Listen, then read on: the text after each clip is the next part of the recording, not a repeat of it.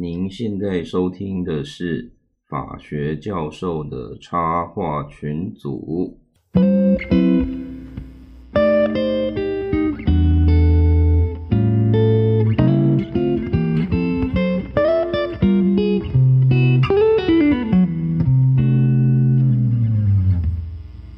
好，各位听众，大家好，我是周武修周律师。现在时间呢是这个呃十二零二二年的十月二十号吼啊，但是呢，我现在要讲的是啊，对不起，已经是十月二十一号了，这是爱尔兰的时间哈，早上的这个呃十二点十四分呃，也就是凌晨的时间哦。那为什么会录这一集？其实是因为呃，乡下教授说哦，既然我跑来爱尔兰玩了，那他们。觉得，呃，出来玩就应该要做一点功课吼，所以我就在这边录了一个这个比较简单的一个专辑。那这个专辑主要想要跟各位介绍的呢，就是我来爱尔兰的目的啦。呃，我觉得运气蛮好的，是呃刚好十月十三号，呃，我们政府有。宣布就这个回国的人，呃，可以用这个零假期的方式，吼，所以相较之下，我的压力是少了一点。可是因为机票已经买好了，那也没有办法说就再晚一点回去哦。其实，在台北还是有很多事情要处理，嗯。不过，呃，主要来其实是来参加一个有关呃公益法跟这个 pro bono，也就是呃所谓的这个志愿法律服务的一个国际年会哈。那我觉得应该要先介绍的事情是，为什么会有这个国际年会？这是我在二零一四年哈去参加了一个呃在美国成立的公益法组织哈，叫简称叫做 PILNET。P I L N E T 那在台湾其实没有一个非常固定的翻译哈，因为目前台台湾有参加这个组织的培训活动的，大概是有呃五位的这个呃法律工作者哈。嗯，所以呢，我们其实也没有讨论过要怎么翻译啦。那各位就只要能够理解说，这个组织的成立目的是希望能够做公益法的一些研究，然后还有就是所谓的 pro bono。那台湾其实常常讲就是诶无偿服务，可是其实用无偿来形容 pro bono 不是很准确，因为它背后还有带有一个自愿性的一个这个提供的一个概念。所以在香港的话，pro bono 其实是叫做志愿法律服务啦。那我在二零一四年的时候有机会吼到美国参加这个组织的培训，那主要就是学一些策略性诉讼，然后呢还有怎么样的去经营非营利组织啊，还有怎么样的募款啊、公开演讲啊等等之类的。那同时也可以在呃，哥伦比亚大学法学院哦，去做一个比较简单的访问跟研究，所以其实对我来讲是呃收获非常非常非常丰富的一年哦。嗯，后来回台湾之后，我当然也有想过，你是不是要继续做这个比较公益性的路线哦？呃，有一阵子我其实是希望能够先好好做一个 corporate lawyer，结果后来发现 个性不是很合，所以。就决定，诶，还是呃往比较公益诉讼的方向去做一个发展。那呃，我们 p i l n e 这个组织，其实在过去的话，每年哦会办两次的呃公益法的交流年会。那一嗯一年两次，一次是办在亚洲，另外一次大概就是办在欧洲。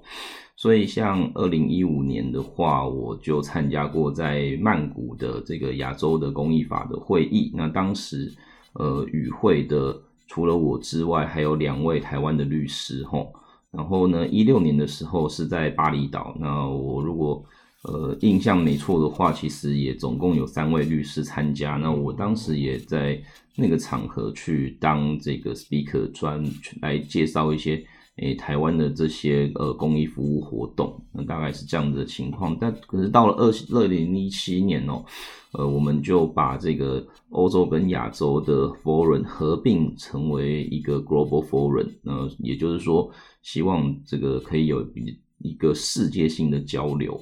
嗯，这种世界性的交流，我觉得算是蛮有趣的，因为你可以去体会蛮多不同国家的文化跟一些呃不同的想法。但是有一个蛮大的缺点，就是嗯，这种论坛它在介绍的时候，它的深度其实很难拿捏。呃，例如说我们。这一次的论坛哦，有介绍呃所谓的 ESG 的一个东西，哦大概有三个不同的 section。结果第一个 section 非常非常简单，它就只是说哦为什么会有 ESG，然后呢 ESG 它的目的大概是什么？可是这个说法其实对已经懂 ESG 的人来讲，它就会变得太简单。那另外一个是什么？就是蛮多的讲者可能会分享的是。诶，他们国家自己的经验哈，例如说，诶，我今天参加的其中一个呃这个演讲呢，是我们的 LFAA，那这全名有点长啦，我就不一个一个念吼。哦，对啊，它全名其实是什么？哦，Law Firm。呃，anti-resident aliens 就是在 George Floyd 的事件之后，他们联合有几个律师就联合了非常非常多的律师事务所去成立的一个反种族歧视的律师联盟。吼，那那各位可以想象，它其实是一个在美国的组织，主要也是做美国的议题啦。所以他来介绍的时候，他花了一点点时间去呃介绍一下，诶，美国在种族歧视的一个。状况之下，法律的转变，所以他讲了蛮多，就是如果你念美国法都会念到的一些案例啦，例如说哦，Dray Scott 或者是呃，Brown vs. Board Education，那会去谈就是什么是呃，Color Blind 这样之类的概念。那对于如果你之前完全没有接触过美国法的人来讲，它会是一个我诶蛮新的东西。可是像我可能在美国已经。呃，读过蛮多的文献，我就会觉得说，哎，这个跟我讲，其实我就觉得还好。但整体来说，我觉得那一场的一个互动是不错的，因为主要大家做的很多是那种工作心得分享。其实以律师工作来讲的话，我们的。嗯，工作的状况，我觉得各国没有差太多啦。就是你遇到很多律师，你就会发现大家的嗜好可能都是喝酒，因为因为工作压力都很大，反正大家都会在讨论说，哎，哪一个的酒比较好喝？那当然，今天来这个爱尔兰来 Dublin，嗯，很多人就是去会去喝那个 Guinness，哦，这边的啤酒是真的非常非常好吼，嗯，真的大家有机会其实应该要来一下这样子。好，那这个前面其实是呃，我们我对于这个组织的一个简单的介绍了。那我觉得，诶，有关这一次的年会吼的内容蛮丰富的，我大概只能够就一两个部分来讲。但是在讲这个之前，我想要先跟各位分享一下哦，这一次来呃爱尔兰的一个心得，因为在出发之前呐，我其实。对这个国家是非常非常不熟悉的。就算我在美国认识的一些朋友啊，或者是工作上的伙伴哦，呃，确实他其实是爱尔兰裔的，呃，但我其实也没有去问过说，哎，所以到底，呃，你们在爱尔兰有什么样的一个状况？甚至我在。正式出发到爱尔兰来之前，我还没有搞得非常清楚，就是他跟英国之间的关系到底是什么。所以一开始本来我要去，呃，想说应该要换个英镑，结果后来就被嗯比较懂这个国际政治的同学阻止，就说，哎，人家是欧盟的一员呐，只是他不是深根区，你要你要去的话是要准备欧元的，所以就还好没有酿成一个大错吼。那其实大家如果思思考一下的话，其实爱尔兰是一个也跟英国确实关系是非常非常密切的国家吼，因为在一九二二年之前的爱尔兰是嗯并没有独立于英国之外，那是在大概一九一六年之后，呃有了所谓的独立运动，才在一九二二年后正式的跟英国去做了一个。这个政府体制上的切割，那当然这个切割的过程呢，就引发了一些争议哈。因为目前的爱尔兰其实多数的人民是天主教教徒啦，但是呢，有另外一部分的人，也就是当时剩下来的这个六个六个郡吼，呃是比较不是天主教教徒，应该是比较偏新教徒的，就是俗称的北爱尔兰。那他们就被留在英国，然后呢，这个留在英国的状况就成为了后来很多冲突的一个导火线，包括呃，可能各位看一些这个电影都会演到的啊，就是恐怖组织 IRA 啊，或者是一些其他的攻击什么的。那所以这个造就了爱尔兰，其实在过去的历史上有蛮多的一个。呃，算是黑历史。那因为呃，这么多的冲突跟战争，其实呃，在整个过程，呃，死伤的人数多之外，也有很多人其实他可能没有做什么，但是就被诶政府抓起来，然后被被判了死刑。那如果我们去看爱尔兰的历史的话，我刚好今天去参观了他们的监狱啦，那就有谈到说，包含诶以前的爱尔兰在跟英国互英国互动的时候，因为大量的英国人民跑来爱尔兰，而导致爱尔兰有有非常大的饥荒吼，然后呢让整个社会治安的状况变得很差，所以可能甚至法律还规定说你不能够当街乞讨啊，如果你当街乞讨的话，你就要被送去强制工作这样子，所以这是他们大概一个国家的一个背景状况。那在爱尔兰独立之后，呃，就像我刚刚讲的，因为它毕竟是个天主教的国家哦，所以其实。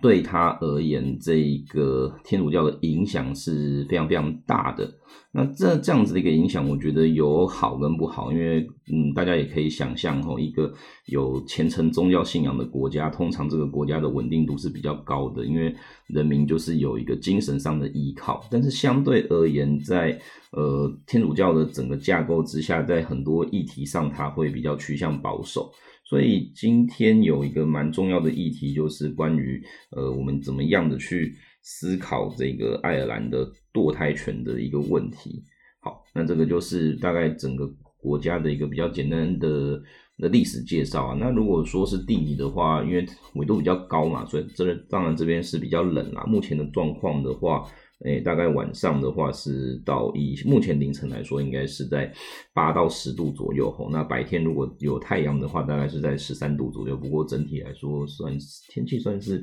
蛮舒服的。我唯一的缺点就是蛮会下雨的。其实跟我们在台北的状况啊，是有一点点相近啦。呃，我个人是觉得我还可以接受，而且他们这边下的雨吼，并不是像台北一样，就是。的这种比较一下都会是需要撑伞的这种下雨，很多时候他们下的雨是那种毛毛雨，就是真的是很。很小的、很毛的那一种，所以就算你没有撑伞，其实你走在路上你也不会觉得不舒服。然后这边大部分的人其实就会买那种防风跟防雨的外套，那在行动上呢，呃，就会比较方便一点啦。这个是呃，就比较就跑到题外话去吼，跟诶各位做的一个比较简单的介绍。那我们就简单拉回来啦，就是我觉得这次我本来自己设定想要听的东西啊，是有关 ESG。跟呃一些其他的议题，包含这个呃难民的帮助，那还有或者是呃关于一些呃吹哨者跟或者是或者是这个隐私权的东西。那结果后来因为我这样子看完了爱尔兰的历史之后，我真的觉得蛮有兴趣的，所以我其实后来就选了呃几个跟爱尔兰的。这个本身比较相关的场次吼，那去做一个聆听。呃，我因为因为整个会议啊，我总共参加了应该算是两天啦。因为第一这个本来整个会议有三天哦，第一天的话是闭门会议，那这个有点尴尬，我忘记报名了，所以我第一天到的时候，哎，发现哎不能进去这样子。那虽然我以前其实闭门会议我都是会参加哦，那第二天才是真正的开幕式，那这个。开幕式呢，呃的部分呢，就通常依照我们组织的管理，就会有所谓的 keynote speech，也就是一个主题演讲。哦，那我们这一次的这个主题演讲呢，就是请到了一个这个在爱尔兰当地的呃人权律师，跟目前的呃人权法教授。吼，那就是他的一他的名字，我觉得蛮不好念的啦，就是应该是 Mario O。哦，呃，哦，罗库尔，但是这个我呃有点不是很会念，但是呢，呃，反正 这个如果大家有兴趣的话，我们这个请现在叫做后置的时候再再看看是不是可以帮我补充一下。那目前他在大这个目前呢，这个 Marie 其实是在。呃，学校任教啦，但是他同时也是蛮有名的人权律师吼。嗯，为什么会特别来找他？是因为，诶，爱尔兰由于天主教的关系，所以他们其实对未婚女性哦生小孩这件事情啊，嗯，是蛮在意的。那当然，社会的现实是一多多少少会发生这种情况，所以当时爱尔兰政府编了蛮大的一个预算。去处理哦，这个未这个呃这种未婚生子的妈妈，她遇到的一些经济困境，所以他们就跟几个可能宗教团体或者是民间团体呢，就合作成立，做了一个计划。那主要就叫做这个 Mother and Babies Home，呃，这个是母亲与孩子的之家这样子的一个概念。可是后来在呃这这个大概在一九六零年代。呃，有了这个东西之后，后来大家慢慢发现一个问题是，好像这个计划里面呢，其实执行上来讲出现很多问题，包含什么呢？第一个就是这些这些未婚女性，其实可能在宗教团体里面是被歧视的，因为本来。天主教就对于这个行为是比较不能够忍受的。那除此之外，就是说这些被生下来的小孩，其实也没有被受到很良好的对待啊。如果呃依照这个讲者的说法跟呃新闻的报道的话，其实这些呃出生的婴儿呃在一岁前的存活率可能不到百分之二十五吼。那此外，就是他们很容易被拿去做一些实验，例如说那种。诶，疫苗啊，找不到实验对象，就用这些婴儿来做实验，这样子有很多蛮不人道的一个对待。所以，呃，这个事情后来在呃几位就是这个如同就像讲者一样的呃一些律师或者是一些人权工作者的举发了之后，政府就开始去进行了蛮多的调查哦。那调查的。的过程，其实我觉得对一个从事人权工作的人来讲是蛮辛苦的，因为你要去访谈很多的个案。那其实这些个案他可能都已经受尽了非常非常多的苦难，但是你必须还是要让他讲出可能他这辈子最痛苦的回忆。不过这个很现实哦，没有办法，就只好这样子的去做询问。其实这个就跟我。的几年前去做一个做几个难民的个案一样，因为你要能够证明他是难民，他就一定要受迫害嘛。那你就会问他说：“那你到底什么东西被迫害了？”那结果这样子问了问之后呢，你就真的是会不小心的，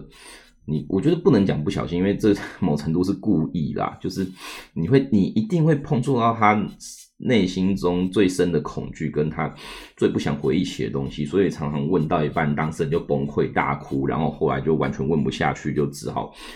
在旁边休息。休息完之后，可能变成说今天没办法继续问的话，就只好明天或后天再来。嗯，我记得那个时候，我跟这个台拳会的伙伴是真的花了，还有那个呃那个一个亚太人权网络的这个呃外国律师哈，我们花了非常非常多时间来整理他的。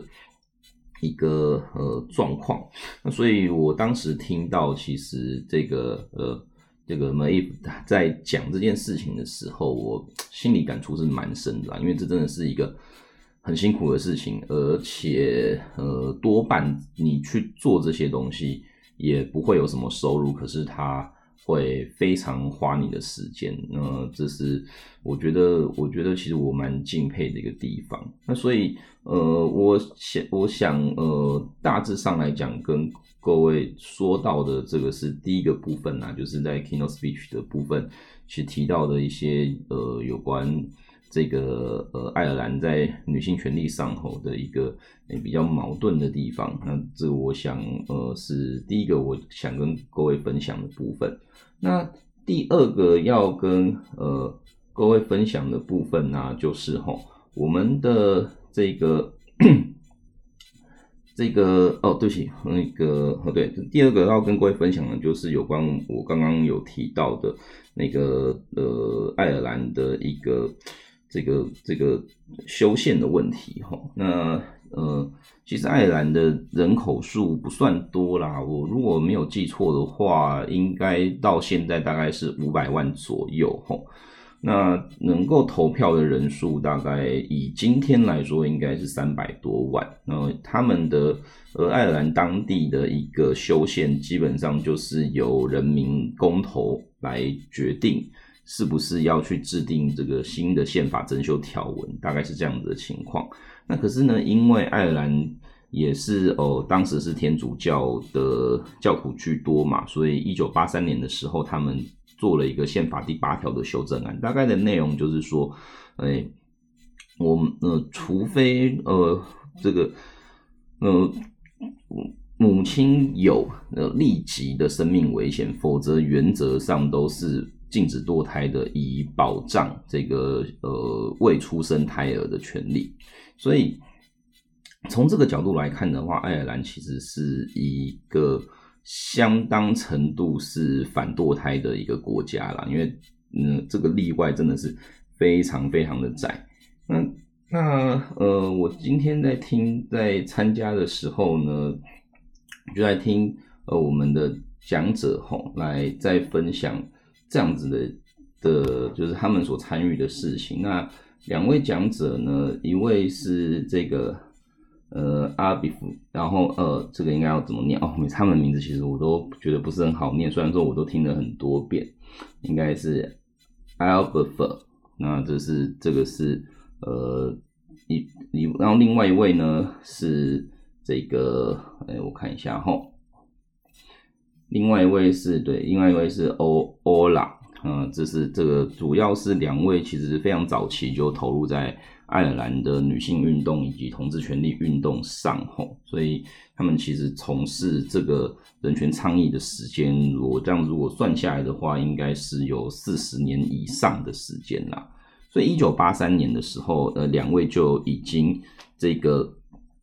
呃投入在嗯反对当时的。第增修条文第八条的修正案的状况，可是最终这个增修条文还是通过了吼。那所以，嗯，当然，如果我觉得在台湾的话，你今天看到一个宪法增修条文通过，你大概就会放弃了，因为我们都知道修宪很难嘛。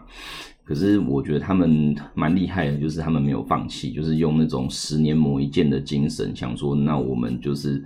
呃想办法去累积能量，慢慢的去说服民众说，哎我。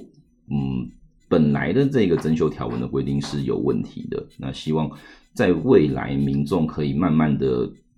支持，就是女性有堕胎这样子一个权利啦。嗯，这中间其实也发生了很多事吼，因为呃，爱尔兰这么严格的一个堕胎禁令，导致很多有。堕胎需求的人，他就只好偷跑去英国来执行堕胎，因为英国相较之下，它的堕胎规范就没有那么的严格。那这样子的一个状况，反而造成了。某程度的跨国冲突啦，因为就好像我今天在台湾做某件事情犯法，可是跑到另外一个国家没有嘛，那就变成是一个这个跨国泛滥的情形，所以中间就有很多的算是这个国与国之间的一个呃比较这个尴尬的互动状况吼。那此外就是说，虽然法条是宪法的条文是说，哎，如果女性有非常紧急的情况的话，还是可以堕胎，但是实物上其实。呃，在运作上来讲，把这个规范解释的蛮窄的啦。例如说，呃，爱尔兰的法院曾经就认定过，就是如果女性是因性侵而怀孕的话，就不是宪法第八条的增修条文所说的例外状况。所以，这个呃，女被性侵的女性会被迫要产下一个小孩。那这个其实某程度来讲，都对女性或对小孩可能都是一种伤害了。那此外，就是说在呃。这个医疗实务上也曾经发生过哦，医生因为有听到婴儿的心跳，但是妈妈当时看起来是没有事，所以就拒绝执行堕胎，最终导致妈妈去世的一个状况。嗯，所以这个我们的那个讲者哈，这个 L B 也也说了，就是你看到的其实是。有人去世，既然是因为我们宪法的规规定的关系，哈，这真是蛮讽刺的。我们都会说宪法是人民权利的保障书嘛，结果没有想到宪法的规定定下来之后，反而会造成有人活不下去，这确实是一个有点尴尬的情况哦。那事实上，爱尔兰的这个规定啊，它也不是这个单纯的就是内国的争议，因为曾经有些个案曾经把这些案子送到了欧洲人权法院哦，希望欧洲人权法院可以用欧洲人权公约的相关规定来宣告爱尔兰的宪法是有问题的。可是最终哈，呃，欧洲人权法院是把这个爱尔兰的堕胎问题放在。呃，欧洲人权公约第八条，也就是有关隐私权的条款去做讨论，而最终法院在二零一零年的时候做了一个判决，认定爱尔兰的宪法原则上来讲是没有违反欧洲人权公约的。那只是说呢，他要让呃女性有自主性的话，就要让女性知道什么时候是宪法条文所说的立即危险了。所以其实这某程度来讲是一个，呃，我觉得应该算是一个运动上的挫败。那所以看起来透过法院体系去扭转这个结果是有点不太可能。所以我觉得，呃，爱尔兰的选项就会是他们就会把精神就放在呃公民投票上面。那所以二零一二年的时候呢，两位讲者其实就就。联合了蛮多爱尔兰的当地组织，吼，那去做了一个蛮大的联盟，然后呢，去进行各种的沟通跟游说，就是按照他们的说法，他们的沟通跟游说的场次是多到数不完的，就他们真的是花了很多时间跟一般的人民去沟通，说为什么他们想要去推动这个东西。那其实他也说，诶，那。就是这个过程啊，真的是非常非常的挑战吼。然后呢，二零一五年的时候，其实是第一个比较重要的里程碑，因为爱尔兰在二零一五年成为全世界第一个用公民投票的方式吼允许同性婚合法的国家。那这个是一个诶蛮前卫的一个做法吼，因为这个呃呃这个艾尔伯夫他。个人其实同时也是同志运动的推动者啦，那这个对他们来说，我觉得算是相对鼓舞的，因为大家也可以想象哈，在在天主教国家里面，你要去推动同性婚，说实在话也没有那么简单，但是他们做到了，所以他们其实就更有信心的去说，好，那我们如果要做的话，呃，应该这个这个推翻既有的。堕胎的一个增修条文应该是指日可待，所以最终他们是在二零一八年的时候，呃，应该是二零一八年的五月吼，他们就呃在公民投票的状况之下呢，以六成以上的支持度，应该总平均应该是在六成二左右，那去通过了这个，诶呃爱尔兰的第三十六次的这个呃增修条文吼，那去把。本来第八条的规定呢，去做了一个大幅度的放宽啊，也就是某程度来讲，现在的爱尔兰是允许，呃，这能在合理的范围之内去进行堕胎的。那这个大概是整个故事的一个状况。那所以，嗯，我再来大概讲完了这两个，我觉得让我印象比较深刻的。演讲之后，我觉得可以，大家可以讨论的事情大概有几个啦。这个大概都是到了，诶后面就是可能有 Q Q and A，或者是哦讲者个人的一些心情的想法哈，我们大概做的一个延伸啊。那首先第一个是，我觉得当代哈，我自己的经验也很类似，就是人权运动这件事，它并不是单纯的反政府而已，很多时候你要去。实现一个人权的精神，它其实是需要能够跟政府呃做某种程度的互动的。那例如说，像这个呃这个马伊夫他在呃我们前面讲到的呃就是关于 Mother and Babies Home 的这个案子里面，其实他们花了蛮多时间去跟呃检察官。然后呢，做一些配合。那因为你必须要能够找到犯罪的证据嘛，才能够去做起诉，把这些当时有涉嫌虐待婴儿或者是虐待未婚母亲的实质的人或者是行为能够找出来。所以，所以某程度来讲，嗯，当代社会其实真的。不是单纯就是说，哎，我只要让呃，我只要去质疑公权力的合法性，这个就是一个人权的实现哦。怎么样的引导公权力去想办法打击一些可能不法的行为，某程度也是当代的人权运动可能要去思考的方向。我自己在做呃难民法的时候，其实感触也蛮深的哈，因为 NGO 不论再怎么努力，你也没办法代表中华民国政府给这些。这个寻求庇护的难民说：“哎，我给你一个身份，给身份这件事情是必然需要用到公权力的。所以，呃，我我当然很多时候我可能对于移民主管机关我有很多的批评了。可是我们也知道的是，呃，如果没有他们的公权力的话，其实你要一个寻求庇护者能够好好的在台湾过生活，事实上也很很困难。那所以，嗯，以。当代的人权工作来讲，要怎么样的在呃一般的民众、还有政府机关、还有企业哈三者之间取得平衡，我觉得是一个蛮重要的事情。因为你必须要能够知道的是，例如说我刚刚讲的哦，政府它不一定都完全的就是你要批判的对象，很多时候它可能是你合作的对象。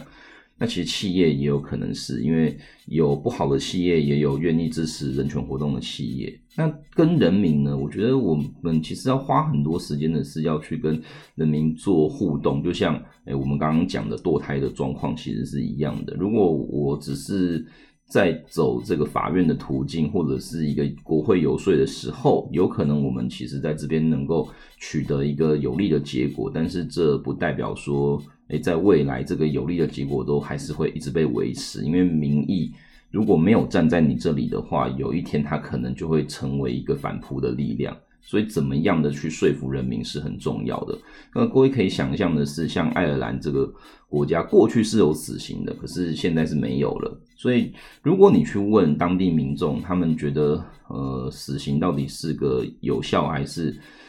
无效的一个制度的话，事实上过半数的民众是反对死刑存在的。这点其实当然也跟他们的历史很有关系啊，因为当年真的，呃，就是很莫名的杀了非常非常多人哦，成为这这个国家的一个蛮大的历史上的一个教训。所以，呃，我想这是呃第一个部分啊，就是我想要跟各位分享的。那第二个，我想要跟呃。各位在分享的是说，在堕胎案里面，其实我觉得以我自己，嗯，至少我的兴趣啊，是在宪法、行政法的部分，我觉得我自己遇到的困境啊，因为我们都还是会倾向觉得，就是诶，宪法是呃最高法规范嘛，所以他怎么说我们就怎么做，或者那顶多就是他讲的不清楚，我们自己透过一些解释法律的方法，吼，去把这个内容去做一个比较。呃，完善的一个表达。但如果说今天真的宪法条文就是写的很差、很糟糕，甚至是非常非常烂，烂到我们都不能接受的时候，我们到底该怎么办？嗯，我觉得这是一个蛮难拿捏的部分啦。所以，当我看到爱尔兰人愿意花三十几年的时间，吼，去推翻一个他们认为呃不合理的宪法，其实我觉得这件事情是蛮重要的，因为。我总不能说，哎，我不喜欢他，所以我就不遵守吧。这样子的话，其实会让一个法的尊严其实是会下降很多的。可是你也不可能说，哎，那我就放弃，我就都不管。我觉得怎么样的去，呃，持续的，就是在。这个领域去做努力，我觉得蛮重要的。我今天整个活动结束之后，我跟几个外国朋友去餐厅吃饭哦，大家也在讲说，要怎么样维持热情，其实是一件蛮困难的事啦。所以，我我觉得那个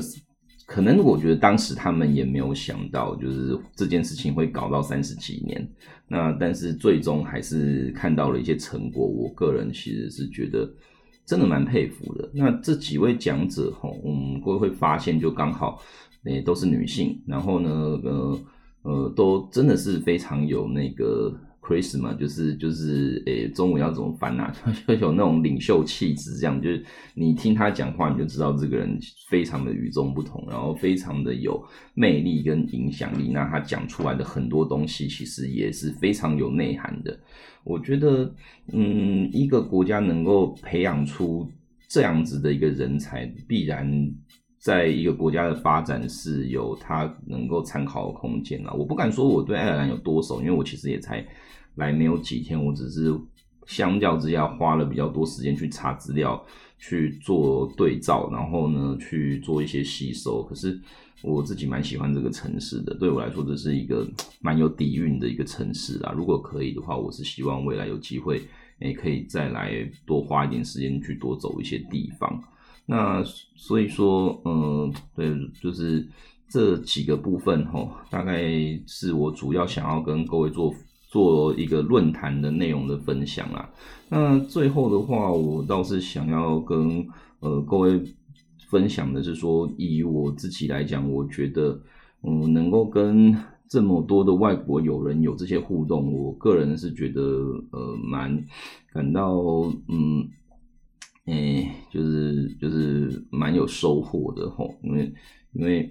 你真的是要能够跟一些呃其他国家的人互动，你才知道哦，对他们来说什么叫做呃 tradition，然后呢，什么叫做这个习惯？那不同的国家的人他会怎么样的去思考事情？像今天晚上我是跟诶美国人、法国人还有新加坡人然后一起吃饭，那你其实可以感觉到，就是他们在。想法上，除了他自己本身的人格特质之外，大概，诶，他们的一些生活习惯跟价值判断也会影响到我们蛮多的讨论啦。坦白讲，我虽然呃从呃一我是大概八年前去美国念书嘛，那念没有很久啦，就不像那个这个乡下教授跟这个水波教授就是在美国待很久，所以我我一直觉得我的。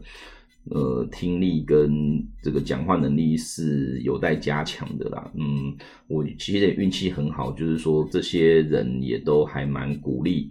我，然后大家尽量的去在一些想法上去做一些交换。嗯，这个确实是收获很多。那呃，我只是想说，其实我们这个论坛呢，它也不是说，哎，你一定要多么的 experience 你才能够。你才能够加入啦。说实在话，当时他其实是直接对全世界开放报名的。以前的话，像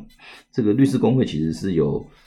转资啦，就是说，哎，有这个公益法论坛鼓励大家参加。那不过因为，嗯，过去两年我们是用 virtual，就是这个线上的方式来举办论坛吼，所以也没有特别请谁转发，那甚至报名也不用钱。可是我简单讲，就是如果明年。呃，明年应该还是会有论坛的啊。如果如果说，哎，各位有想要报名的话，其实就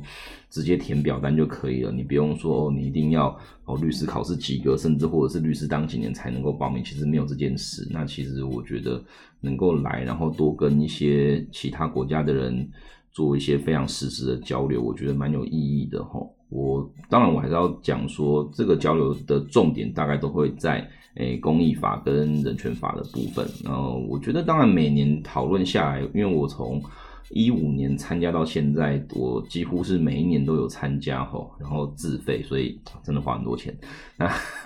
那但是，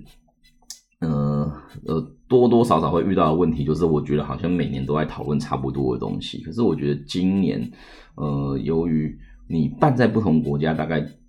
这个国家的人，他会影响整个论坛的讨论方向，所以我觉得以今年来说，算是相对蛮有趣的。我自己是还蛮喜欢，呃，今年的一个的一个状况啊。那当然还有一有些东西可能来不及跟各位做分享哦，因为我其实现在在讲这些东西，我其实是。没有写什么演讲大纲的啦，就是我就大概某程度是想到什么就讲什么。那当然我自己在我的那个日记上，我可能会做一些笔记。可是，嗯，大致上来讲，东西应该就是这些。嗯，对，不知不觉大概也讲了半个多小时吼。嗯，其实一个人讲真的是有点干。我本来想要凹向夏教授说：“哎，老师你要不要早点起床？我现在这边。”是晚上十二点的话，那台湾时间是早上七点嘛？啊，你如果早点起来，我们两个至少还能够稍微对谈一下，就比较不会那么干。结果现在这样讲一讲，大概也是半个小时多一点，好吧？那我想，呃，这一次的这个算是。出外景哈，继上次熊赞律师跑到日本，然后呢去跟这个在日本工作的台湾律师有一些交流之后，呃，我这次就这个代表大家跑来爱尔兰，虽然说并没有其他能够一起交流交流的人，嗯，但我觉得我这样单口讲完之后，希望对诶大家的法律工作啊，或者是对对于一些法律的认知吼，是有一些帮助的。那如果大家有什么想要留言的啊，就 再留言，我再来看看有没有什么我可以补充的地方。那我想大概就简单的跟各位介绍到这边，然后呢，我要准备收东西。那因为呃行程很赶吼，我这个嗯早上是十点多要到机场，然后我就要准备回台湾，继续进行我还没有做完的各种工作。呃呃好，希望大家诶会喜欢这一集啦。那我们那我就简单讲到这边哈，谢谢各位，大家拜拜。